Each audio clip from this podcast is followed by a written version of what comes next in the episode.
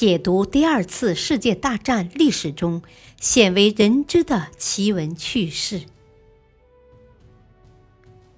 全景二战系列之《二战秘闻》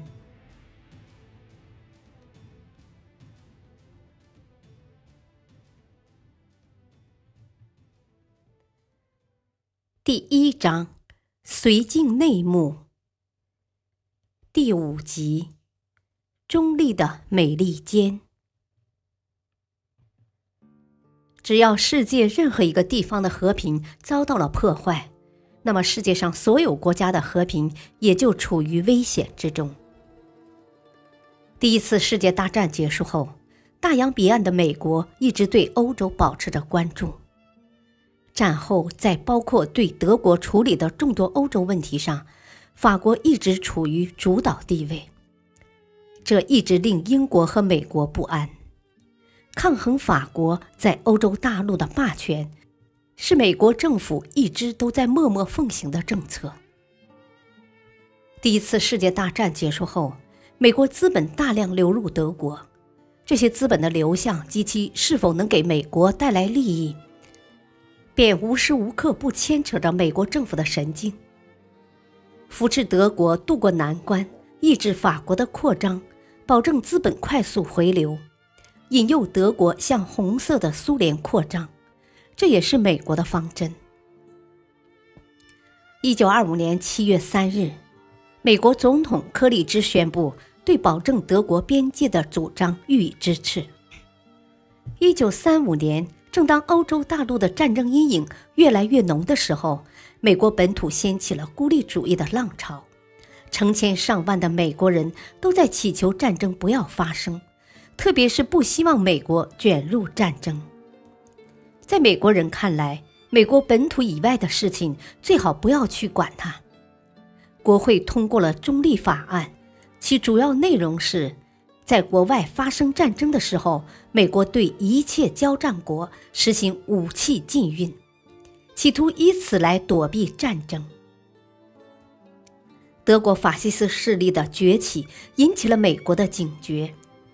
一九三七年十月五日，美国总统罗斯福在芝加哥发表了著名的防疫演说：“世界上无法无天的瘟疫——法西斯正在蔓延。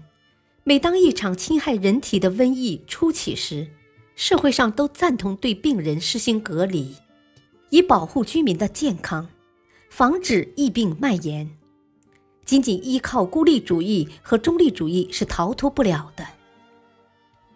一九三八年，在罗斯福的努力下，美国国会紧急通过了《一九三八年海军法案》，批准建立超一流海军，计划建造三艘战列舰、两艘航空母舰、二十三艘驱逐舰和九艘潜艇，海军航空兵飞机。增至三千架。这一紧急战前扩军行动是具有战略意义的，奠定了太平洋战争初期美国海军支撑局面的基本实力。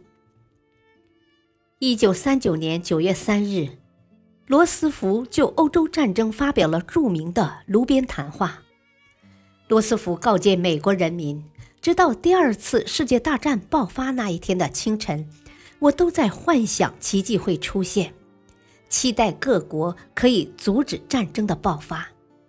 你们必须在一开始就掌握住国际间外交关系中存在的一个简单的原理：只要世界任何一个地方的和平遭到了破坏，那么世界上所有国家的和平也就处于危险之中。在海上航行的每艘船，正在发生的每次战斗。无不与美国的前途息息相关。只要我力所能及，我一定不让和平在美国遭到扼杀。九月四日早晨，英国政府正式宣布：就在昨天晚上，英国横越大西洋的雅典娜号游轮被德国的潜艇击沉，共有一百一十二人丧生，其中包括二十八名美国人。希特勒听到这个消息，十分生气，他大发雷霆。对于希特勒来说，他还远远没有做好对付英国和法国的准备，特别是拥有强大海军力量的英国。九月五日，出于国内孤立主义的压力，罗斯福总统签署了中立宣言，宣布禁止向交战国输出军火和军用物资。实际上，罗斯福既不相信美国能够逃避战争。也不想真正恪守中立。罗斯福认识到，美国已经不是世外桃源，其他国家的冲突或者战争迟早会波及美国，尤其是大西洋若被敌对国家控制，对美国的危害太大了。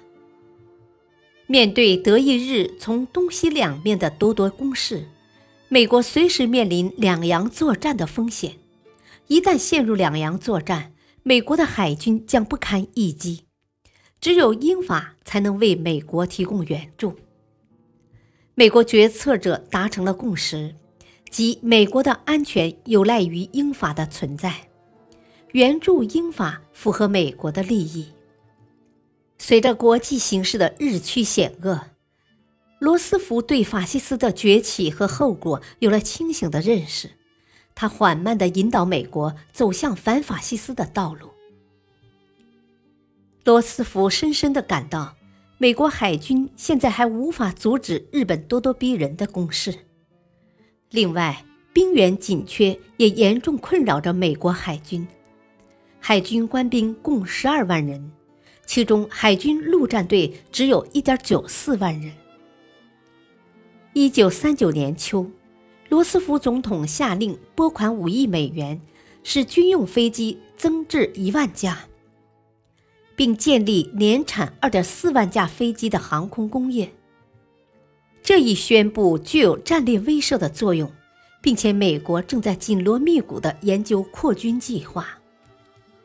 一九三九年，美国陆军参谋部和海军航空兵司令部动用三亿美元，使航空兵飞机。增至五千五百架，其中有三千两百五十一架新式飞机，海军航空兵增加三千人。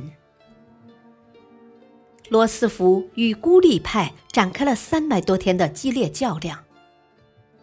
德国灭亡波兰后两个月，美国国会终于批准了罗斯福的建议，允许交战国在美国购买军火。为美国开辟了大发横财的道路。一九四零年四月，德军占领挪威和丹麦；五月占领荷兰和比利时；六月占领法国。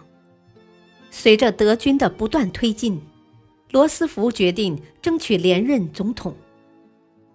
七月十五日，芝加哥召开了民主党全国代表大会。芝加哥市下水道总管托马斯 ·F· 卡里在地下室的话筒前大喊：“我们需要罗斯福，全世界需要罗斯福。”人群中传来了长达二十分钟的拥护罗斯福的欢呼声。民主党选择了罗斯福和华莱士，共和党推举德尔 ·L· 威尔基为总统候选人。威尔基对选民说：“如果你们选举我当总统，没有一个美国人会被送往欧洲的战壕屠宰场。”罗斯福向选民们说：“不言而喻，如果我们遭到袭击，那就再也不是国外的战争了，对吧？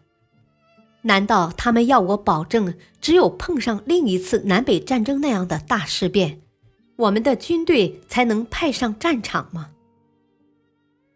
十一月五日，罗斯福获得大选胜利，美国允许英国无限制的利用美国的工业资源。罗斯福认为，美国减少损失的最好办法就是帮助英国。英国在战争开始时拥有六十五亿美元储备，已经用掉了四十五亿。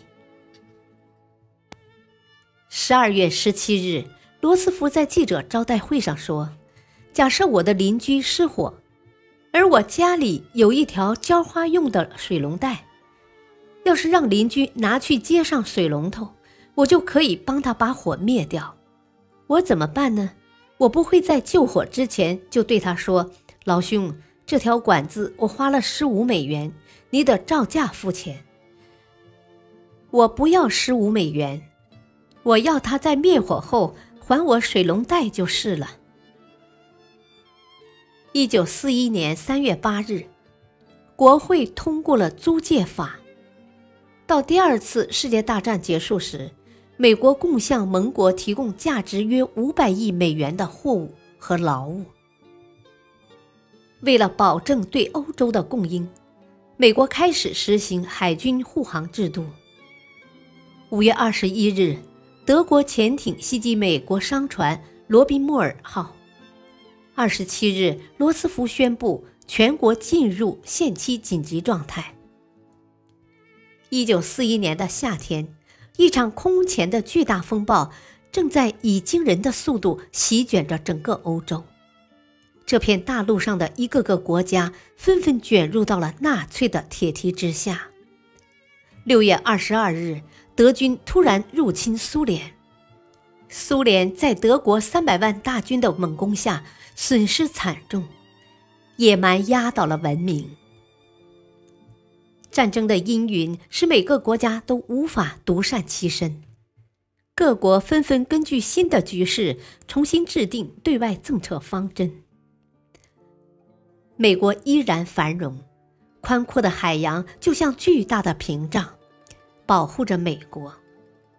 这道屏障究竟还能维持多久？此时，在大西洋上，美国舰队正遭受到德国潜艇部队日益严重的潜在威胁。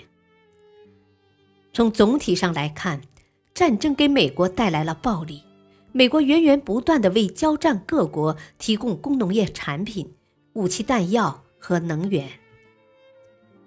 此时，日本正在东亚和东南亚疯狂扩张，英法等国自身难保。而美国孤立主义盛行，严重制约罗斯福采取必要的手段去遏制日本的攻势。美日争端由来已久，早在19世纪末期，日本就开始与美国争夺亚洲和太平洋地区的霸权。七月七日，美军进驻冰岛，这是罗斯福的一招妙棋，目的在于。通过某种事件，惹起德国先进攻美国，以促使美国国会宣布向德国宣战。七月二十六日，罗斯福在白宫召开新闻发布会，宣布冻结日本在美国的一切资产，防止日本利用美国的财政金融设备以及日美间的贸易损害美国的利益。会场上立刻炸开了锅，《华盛顿邮报》的记者腾的一下站了起来，大声说：“总统先生，你知道这意味着什么吗？日本人会以为我们要开战了。”同时，英国废除了英日通商航海条约、印日通商条约和缅甸日本通商条约，荷兰废除了日荷石油协定。二十八日。日本采取报复措施，宣布冻结美英两国在日本的一切资产。八月一日，美国宣布对所有侵略国家，尤其是对日本实施石油禁运，宣布除了棉花和粮食以外，禁止所有物资出口日本。八月十五日，美国宣布禁止所有货物出口日本。经济封锁对资源匮乏的日本来说是致命的。日本政府认为，这是美国、英国、中国和荷兰包围日本的最后一步。日本已经到生死存亡的紧要关头。九月四日，美国驱逐舰遭到德国潜艇攻击。十一日，罗斯福发表演说，把法西斯德国比作响尾蛇。他说：“当你看见一条响尾蛇咬人的时候，你不会等到它咬人后才打死它。”罗斯福命令海军遇见德国舰船就开火。感谢收听，下期播讲第二章：德军铁甲为何横扫欧洲？敬请收听，再会。